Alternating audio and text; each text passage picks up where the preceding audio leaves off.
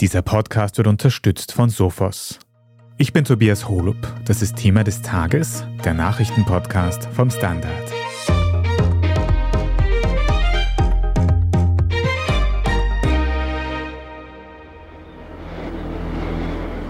In der Todeszone das Glück gefunden. Überwältigt 8000 Meter über dem Meeresspiegel. Die höchsten Berge der Welt zu erklimmen, das war lange Zeit ein nahezu mystisches Abenteuer, wie man auch in diesem alten ARD-Fernsehbeitrag hören kann. Alle 14 Achttausender bezwingen.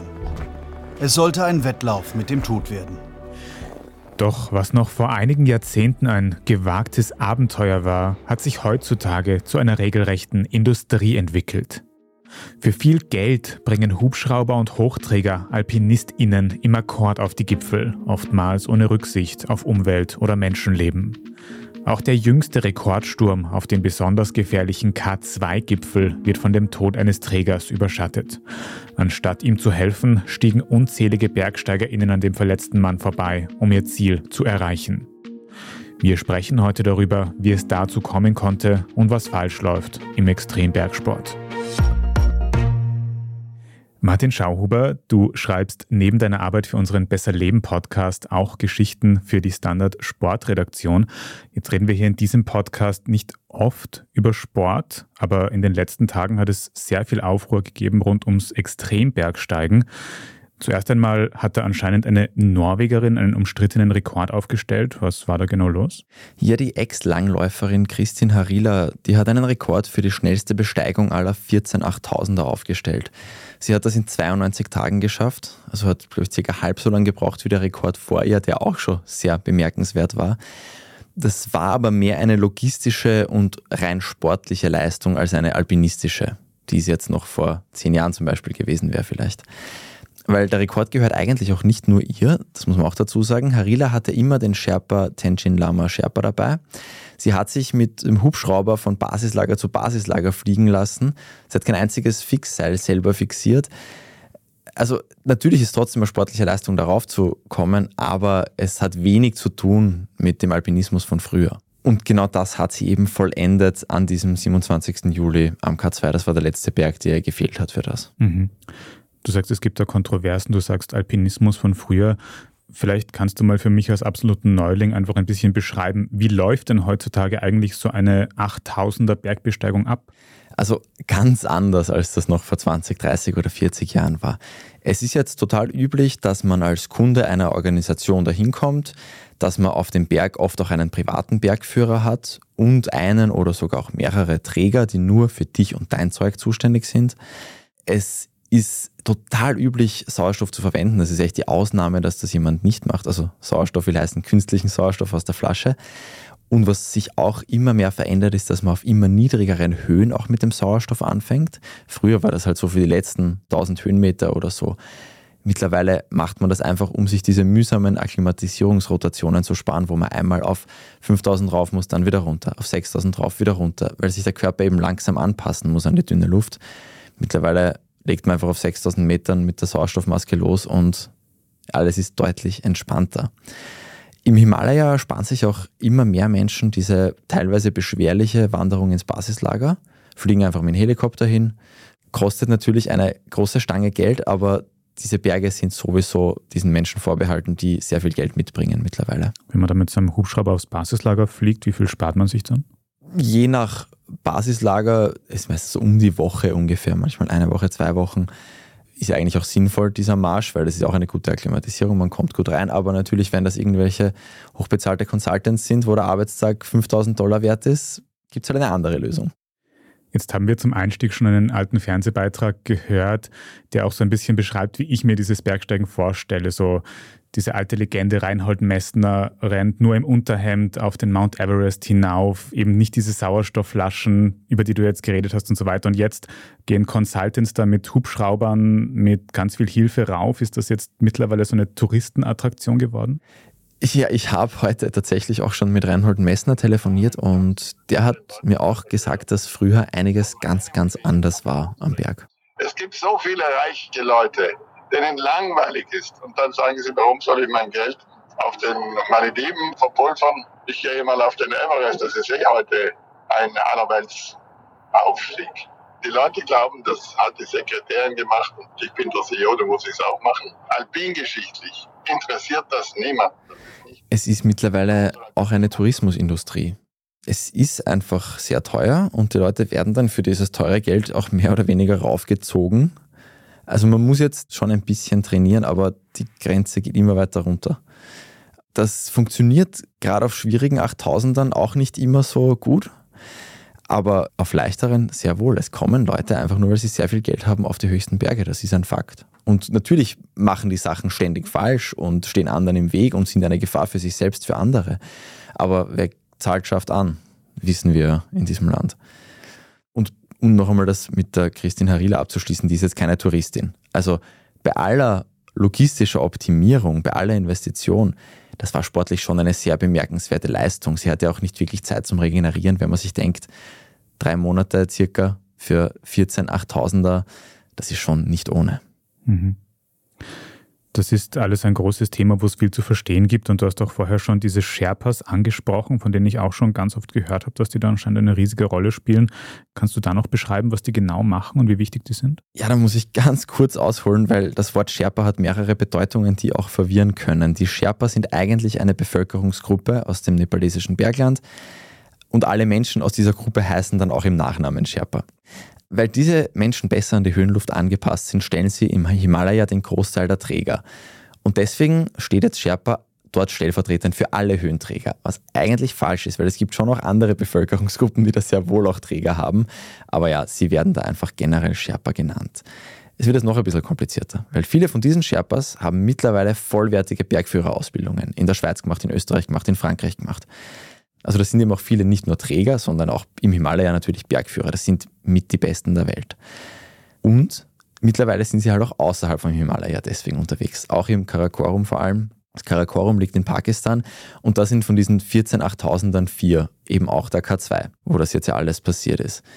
Dort gibt es auch Höhenträger, auch Locals quasi, die aus Pakistan sind, Früher wurden es oder werden eigentlich hauptsächlich noch High Altitude Porters einfach genannt, also ja, Höhenträger mehr oder weniger, HAP oft abgekürzt, wollen sich momentan auf High Altitude Heroes umbenennen. Die werden aber gerade von Leuten, die sich nicht so jetzt mit diesen Details auskennen, auch oft einfach als Sherpas bezeichnet, auch wenn sie das nicht sind. Unabhängig davon, wie du sie jetzt nennst, du brauchst sie. Die allerwenigsten, die aller, allerwenigsten Menschen können ohne die Hilfe solcher Träger auf einen 8000er. Weil es ist ja nicht so, dass du vom Basislager einfach jetzt zum Gipfel durchmarschierst. Das geht nicht. Du brauchst so Zwischenlager, am K2 sind es vier. Und du brauchst dort Zeug, du brauchst dort deinen Schlafsack. Manchmal nimmt man das Zelt auch selber mit natürlich. Aber für die meisten Menschen müssen dort aufgereihte Sauerstoffflaschen warten. Das muss alles wer raufbringen. Das sind genau diese Menschen. Und die allermeisten haben eben auch ein bis zwei Sherpas, HAPs, Träger, wie auch immer, dann auch mit sich selbst mit beim Aufstieg, die eben dein Zeug dann auch tragen. Es gibt Leute mittlerweile, die nicht einmal mehr einen eigenen Rucksack tragen beim Aufstieg. Also ja, das ist natürlich dann schon sehr, sehr, sehr, sehr, sehr weit weg von dem, was Reinhold Messner einst gemacht hat. Und du hast dann eben diese zwei Leute mit, deren Aufgabe einfach ist zu tragen, einfach dein Zeug zu tragen, deine Sauerstoffflaschen, die leeren Flaschen, die vollen Flaschen eben für das nächste Lager wieder. Ohne die wird das alles nicht gehen. Mhm. Wenn man jetzt aber so viele Helfer mit dabei hat, die teilweise auch wirklich sehr gut ausgebildet sind, wie du gesagt hast, bleibt dann für die Bergsteigerinnen und Bergsteiger, wenn man auf so ein K2 geht, überhaupt noch eine Herausforderung oder eine Gefahr übrig? Ja, also das Risiko wird minimiert, das ist schon so. Die Zahlen verändern sich auch ein bisschen, was die Todesopfer betrifft. Auch weil ein 8000er mit Sauerstoff ist circa wie ein 6000er ohne Sauerstoff, ist so als Faustregel. Aber diese Berge sind gefährlich und das wird gerade wegen dieser ganzen Hilfsmittel oft unterschätzt. Die Leute gehen dann hin, denken sich, ja, ich habe ein Vermögen zahlt, holl oder roh, ich komme da sicher rauf. Das interessiert die Lawine nicht. Das interessiert den Steinschlag nicht. Das interessiert diverse andere Gefahrenquellen nicht. Es ist schon noch auch sehr kalt, sehr windig auf da oben. Und es gibt immer wieder Todesfälle, auch heuer am K2. Und es war ein Wahnsinn, ein Riesenglück, dass es nicht viel, viel mehr Todesopfer waren heuer.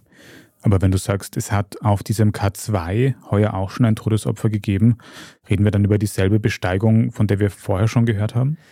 Genau, es war genau am selben Tag. Es war wettermäßig eine sehr schlechte Saison am K2, da wird aus gutem Grund Savage Mountain, also Wilder Berg genannt, weil man vor der Saison oft nicht weiß, wie viele Tage in der ganzen Saison ein Gipfelsturm überhaupt möglich ist, weil das Wetter meistens zwischen schlecht und sehr schlecht schwankt.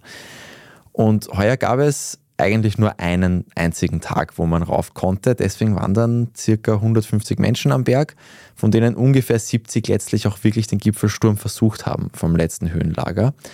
An einem Tag, der eigentlich auch nicht besonders gut dafür war. Es war halt mehr so schlecht statt sehr schlecht. Und man muss vorwegstellen, wenn Leute da rauf wollen, muss davor ein Team an sogenannten Rope-Fixern vorgehen, die Fixseile im Berg verankern. Die werden mit so Eisschrauben und solchen Sachen verankert, dass sich dann quasi der Bergschuh-Tourist wie du und ich, der einfach sehr viel Geld gerade loswerden will, dass sich da dort einhaken kann. Dann ist das Fixseil, dann kannst du dich einhaken mit einem Karabiner und wenn es ausrutscht, stürzt du keine 4000 Meter ab, sondern vielleicht nur 4 Meter. Diese Rope-Fixer, die müssen halt vorgehen und das sind dann halt nur die Fixseile vom vorigen Jahr. Je nach Berg sind gar keine mehr da, weil es der Wind längst zerrissen und wegblasen hat. Das sind generell recht erfahrene Leute, die das machen, weil es natürlich das anspruchsvollste ist, was es gibt eigentlich im Bergsport. Die haben oft aber auch weniger erfahrene Träger mit, weil das sind extrem viele Seile, das ist schwer, das muss alles auch jemand tragen. Und einer von diesen ist dann eben an diesem 27. Juli verunglückt.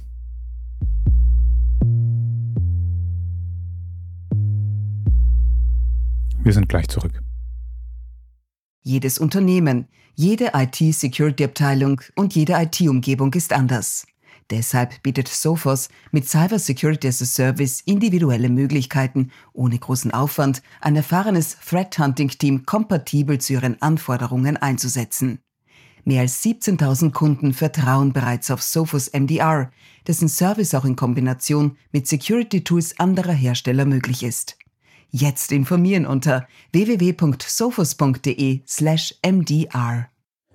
Martin, jetzt haben wir schon gehört von einer Rekordbesteigung auf dem K2-Gipfel und von einem Träger, der am gleichen Tag gestorben ist. Kannst du uns über diesen Träger noch ein bisschen mehr erzählen?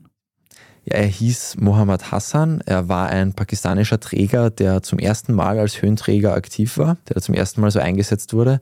Normalerweise hat er eben Zeug ins Basislager gebracht. Das ist so die Entwicklung. Man fängt an teilweise als Kochsgehilfe im Basislager, dann trägt man Sachen ins Basislager und irgendwann sagt dann jemand, okay, wir nehmen dich jetzt auch für die höheren Lager, was lukrativer ist, was noch wichtig wird. Man weiß über diesen Muhammad Hassan nicht allzu viel, außer dass er diese Arbeit gemacht hat, um seine diabeteskranke Mutter, seine Frau und seine drei Kinder zu ernähren. Er war eben aus Pakistan, aus Satpara, das ist eine Stadt, da kommen mittlerweile sehr, sehr viele dieser Höhenträger her. Und ja, sehr viel mehr weiß man jetzt nicht über ihn. Mhm. Aber dieser Muhammad Hassan, wenn ich das richtig verstanden habe, hat eben Seile fixiert für diesen Aufstieg. Und was ist ihm dann genau passiert? Er ist abgestürzt. Das ist noch recht klar. Er ist dann im Seil gehängt, weil es gibt eben auch da schon auch Seile. Und es hat ihn dann noch jemand wieder raufgezogen. Angeblich soll eine Dreiviertelstunde sowas im Seil gehängt sein. Es hat ihn jemand raufgezogen. Das ist klar und sicher. Und ab da gehen die Aussagen da auseinander, weil manche Leute, vor allem die Expeditionsorganisatoren, die behaupten, dass er schon tot war, wie er da wieder raufgezogen wurde. Und dass man ihm nicht mehr helfen hätte können. Es gibt aber Augenzeugenberichte und auch Drohnenaufnahmen von einem Servus-TV-Filmer.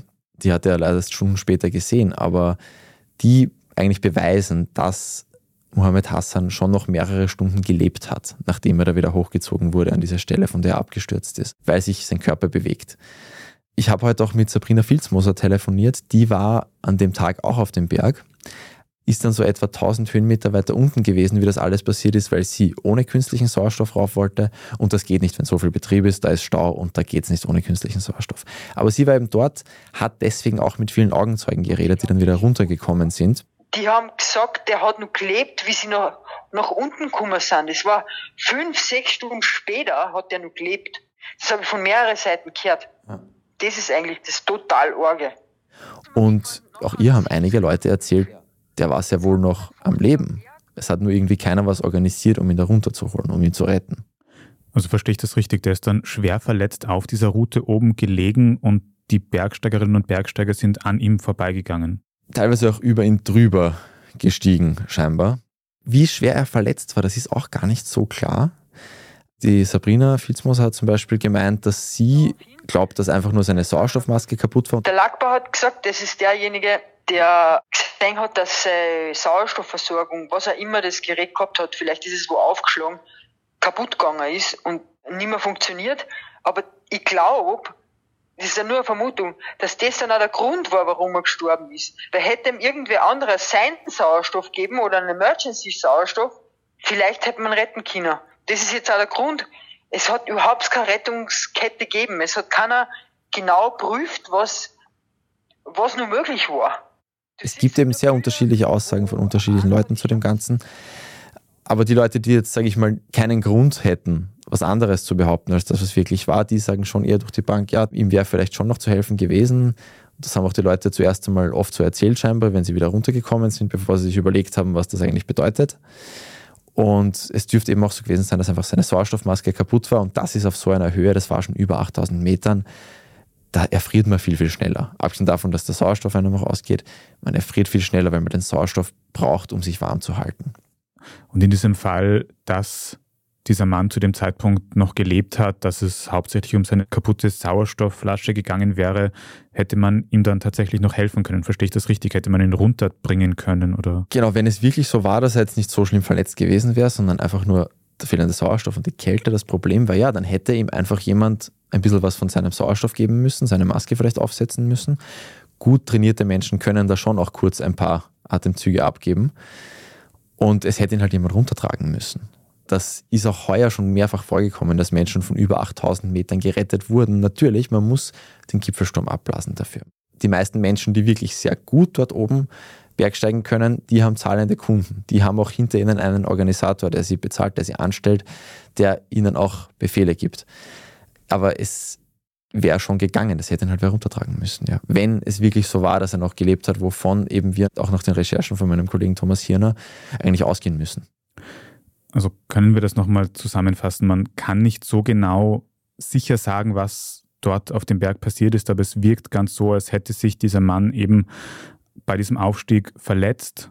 Ganz viele Bergsteigerinnen und Bergsteiger sind an ihm vorbeigegangen, über ihn drüber gestiegen, anscheinend weil sie eben ihren Gipfelsturm beenden wollten, und im Endeffekt ist diesem Mann nicht geholfen worden und er ist dort oben gestorben. Genau, es hat sich offenbar niemand verantwortlich gefühlt. Auch da hat auch die Sabrina gemeint, dass da tatsächlich auch ein Problem sein könnte, dass eben so viele Menschen schon am Berg waren. Das gibt es ja auch im Alltag, dass die Zivilcourage dann eher abnimmt, wenn jetzt viele Menschen sehen, wie sich jemand auf der Straße verletzt oder so, weil jeder glaubt, das macht eh wer anderer. Aber der hätte schon auch ein Team gehabt eigentlich, von dem er angestellt war, wo man sagen könnte, das wären jetzt die Hauptverantwortlichen. Aber prinzipiell kann jeder sagen, okay, ich breche jetzt ab und ich rette diesen Menschen das Leben, weil er ist ein Mensch und Leben sollte man retten, wenn möglich. Und die Menschen sind ja nicht nur einmal am Weg nach oben, sondern die sind ja auch am Weg nach unten wieder vorbeigekommen, wobei da natürlich auch wieder die Aussagen auseinandergehen, hat er noch gelebt, hat er nicht mehr gelebt. Ja.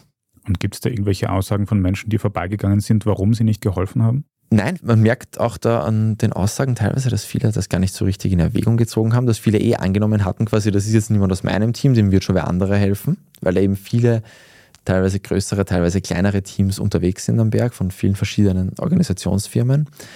Also ja, das ist schon was, was sich ein bisschen durchzieht, dass viele Menschen gar nicht so drüber nachgedacht hätten, dass sie selber ihm da jetzt helfen. Und die Sabrina hat mir auch erzählt, sie war dann ja eben in dem höchsten Höhenlager, wie die Menschen zurückgekommen sind, die am Gipfel waren. Und sie hat erzählt, dass die in einem ziemlich verheerenden Zustand oft zurückgekommen sind, weil es eben ein wirklich harter Tag war. Es waren die Bedingungen nicht gut, es ist extrem starker Wind gegangen, es gab Schneefall, es gab auch Lawinen und dass sie quasi gemeint hat, dass die Leute da eh schon so im Tunnel waren und nur mehr sich selbst quasi lebend runterbringen wollten, dass das vielleicht auch mitgespielt haben könnte. Aber am Weg nach oben war die Entscheidungsfindung natürlich noch eine andere. Da waren die Leute noch in wesentlich besserem Zustand. Und hat sich eigentlich diese neue norwegische Rekordhalterin, von der du erzählt hast, irgendwie zu dem Tod von diesem Mann geäußert? Hat sie dazu irgendwas gesagt? Sie hat in einem Interview mit der Süddeutschen Zeitung erzählt, dass sie gesehen hat, wie der Mohammed Hassan noch im Seil gehängt ist. Und sie hat da zur Süddeutschen Zeitung gesagt, dass sie eben nach dem Abstieg erfahren hat, dass er gestorben ist. Mein Kollege Thomas Hirner hat sie auch um eine Stellungnahme jetzt gebeten, aber die ist noch ausständig. Und könnte der Tod von diesem Mann, Muhammad Hassan, irgendwelche Konsequenzen haben? Gibt es da sowas wie eine unterlassene Hilfeleistung, wenn da ganz viele Menschen vorbeigegangen sind und nicht geholfen haben? Also die pakistanische Regierung hat heute eine Untersuchung angeordnet. Aber realistischerweise muss man befürchten, dass sich wenig ändern wird, weil die Menschen dort stehen unter gewaltigem finanziellen Druck. Viele der Bergführer und Sherpas ernähren ihre ganze Familie gar nicht so mit dem Geld für den eigentlichen Auftrag, sondern mit der Prämie, die sie für den Gipfel Erfolg erst bekommen, dann von ihrem Klienten, von ihrer Klientin. Das heißt, es wird weiterhin mit zu schlechter Ausrüstung zu viel riskiert werden und es läge an der pakistanischen Regierung, da auch eine bessere Ausbildung vielleicht einzuführen, verpflichtende Mindeststandards für die Ausrüstung. Und es braucht natürlich auch ein Umdenken, was die Moral betrifft, dass sich vielleicht beim nächsten Mal schon wer verantwortlich fühlt. Aber da sind wir eben wieder beim finanziellen Druck und bei der Tatsache, dass die Menschen dafür, dass ihre Kinder in die Schule gehen müssen und sauberes Trinkwasser haben, irgendeinen reichen westlichen oder von mir aus arabischen oder russischen Touristen auf den Berg zahlen müssen. Und so gesehen wäre es jetzt, wäre schön, wenn sich was ändert, aber ich fürchte, es ist ein bisschen unrealistisch. Mhm. Und weiß man eigentlich, ob der Mann Familie gehabt hat? Weiß man irgendwas über seinen Hintergrund? Ja, also ein österreichischer Hotelier, der auch die Familie danach besucht hat, der eben auch den Gipfelsturm nicht versucht hat, weil er das auch erkannt hat, dass es eigentlich zu gefährlich ist. Der hat das dann alles mitbekommen, der war auch einer der zentralen Quellen für die Geschichte, die wir gestern auch publiziert haben, rund um das ganze Thema. Und der hat gemeinsam mit dem Servus TV-Kameramann, den ich vorher schon angesprochen habe, die Familie besucht, hat ihnen auch einmal, glaube ich, zweieinhalbtausend Dollar dagelassen, dass sie jetzt einmal ein bisschen versorgt sind.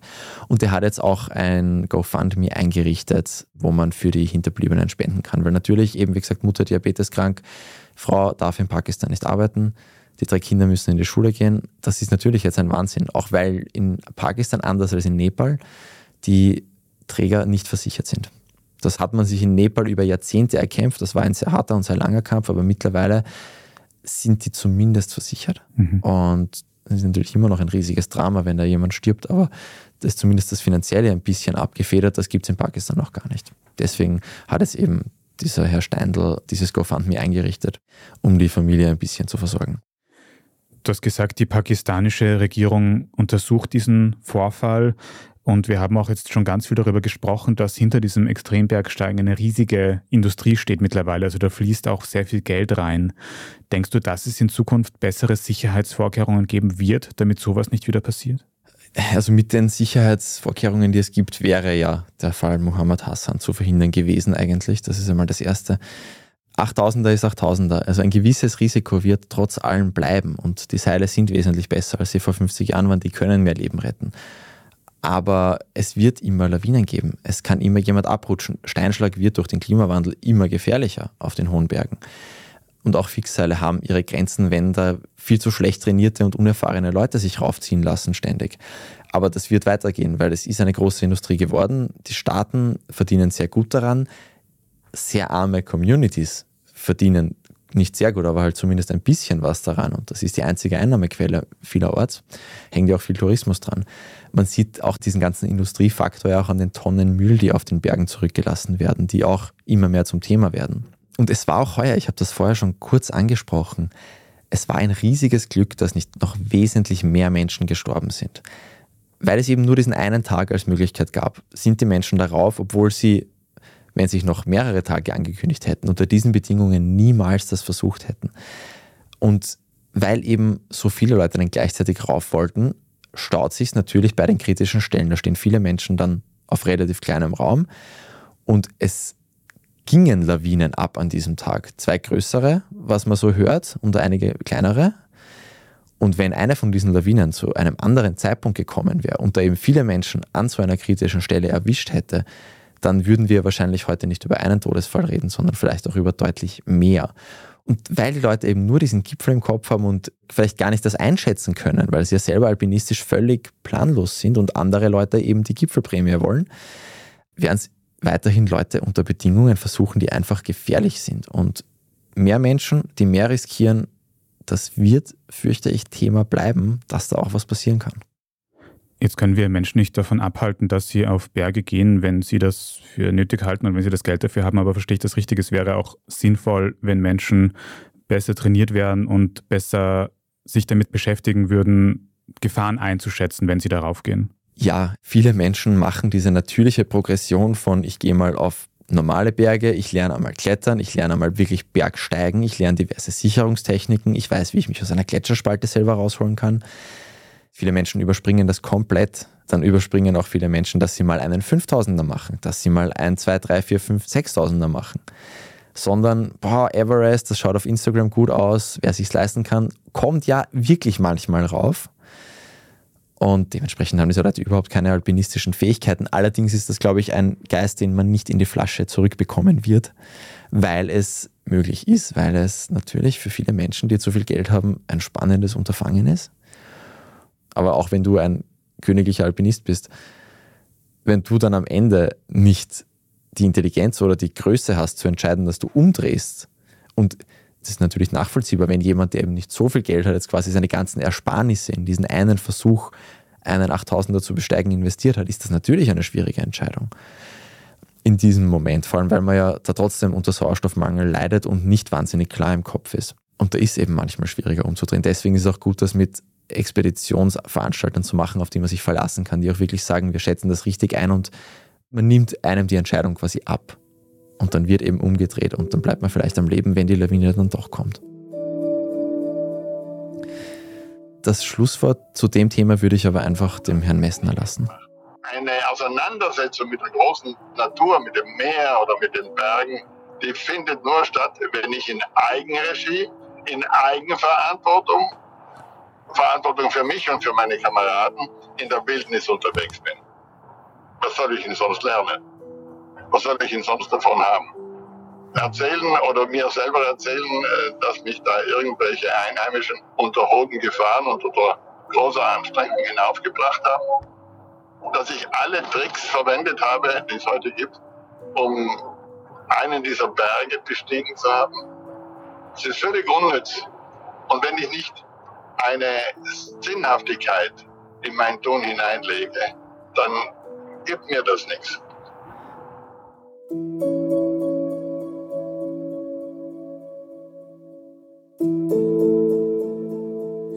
Wir haben da auf dem zweitgrößten Berg der Welt vor kurzem einen Rekord gesehen, wir haben eine schlimme Tragödie gesehen und wir haben vor allem auch sehr viel darüber gelernt, was noch dahinter steckt beim Extrembergsteigen, was vielleicht auch schief läuft. Danke, dass du uns da heute auch einen besseren Einblick gegeben hast. Martin Schauhuber. Gerne, danke für die Einladung.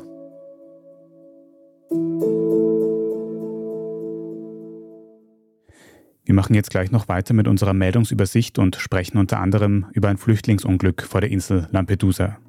Wenn Ihnen diese Folge von Thema des Tages bis hierhin gefallen hat, dann abonnieren Sie uns am besten gleich auf Ihrer liebsten Podcast-Plattform. Dann verpassen Sie auch keine weitere Folge mehr. Bei der Gelegenheit freuen wir uns dann noch sehr über nette Kommentare oder gute Bewertungen. Also vielen Dank dafür. Wir sind gleich wieder zurück. Jedes Unternehmen, jede IT-Security-Abteilung und jede IT-Umgebung ist anders. Deshalb bietet Sophos mit Cyber Security as a Service individuelle Möglichkeiten, ohne großen Aufwand ein erfahrenes Threat Hunting Team kompatibel zu ihren Anforderungen einzusetzen. Mehr als 17.000 Kunden vertrauen bereits auf Sophos MDR, dessen Service auch in Kombination mit Security Tools anderer Hersteller möglich ist. Jetzt informieren unter www.sophos.de/mdr. Und hier ist, was Sie heute sonst noch wissen müssen. Erstens, eine neue Flüchtlingstragödie hat sich vor der italienischen Insel Lampedusa ereignet. 41 Migrantinnen und Migranten sind dabei gestorben, nachdem ein Boot, das von Tunesien aus in See gestochen war, während der Fahrt kenterte und gesunken ist. Vier Überlebende, drei Männer und eine Frau, wurden von einem maltesischen Frachtschiff gerettet. Sie wurden an Bord eines Schiffes der italienischen Küstenwache genommen und berichteten von dem Schiffbruch. Zweitens, eigentlich sollte der Ausbau der Windkraft ja flott vorangehen. Die hohen Strompreise und die zunehmenden Probleme durch den Klimawandel, so würde man meinen, müssten neue Projekte attraktiver machen. Zusätzliche Sicherheit gibt das hohe Ausbauziel, das sich die Regierung für die Energiewende gesteckt hat. Tatsächlich aber stockt der Ausbau, die Jahresproduktion der Windkraft stagniert. Der Grund dafür ist eine Verordnung, die den Höchstpreis für Strom aus Windkraft festlegt.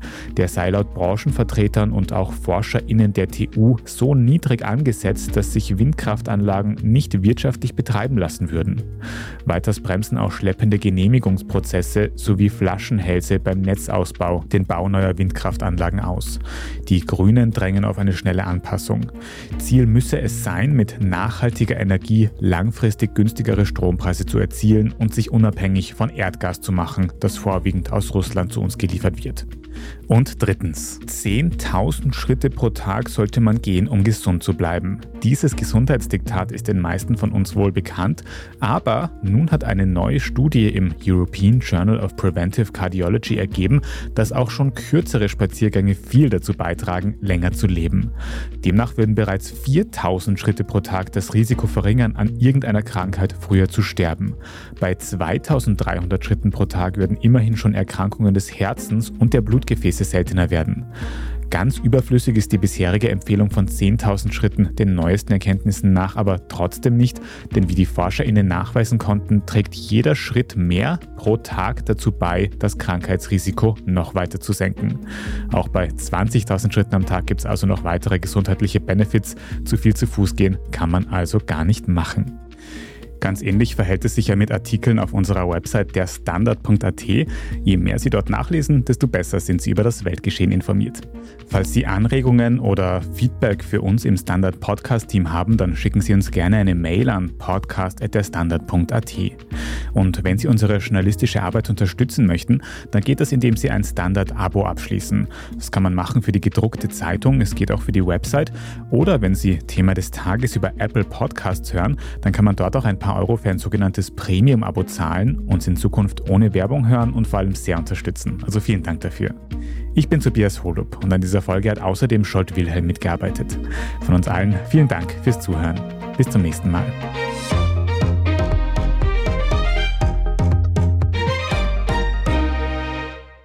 Jedes Unternehmen, jede IT-Security-Abteilung und jede IT-Umgebung ist anders. Deshalb bietet Sophos mit Cyber Security as a Service individuelle Möglichkeiten, ohne großen Aufwand ein erfahrenes Threat Hunting Team kompatibel zu ihren Anforderungen einzusetzen. Mehr als 17.000 Kunden vertrauen bereits auf Sophos MDR, dessen Service auch in Kombination mit Security Tools anderer Hersteller möglich ist. Jetzt informieren unter www.sophos.de/mdr.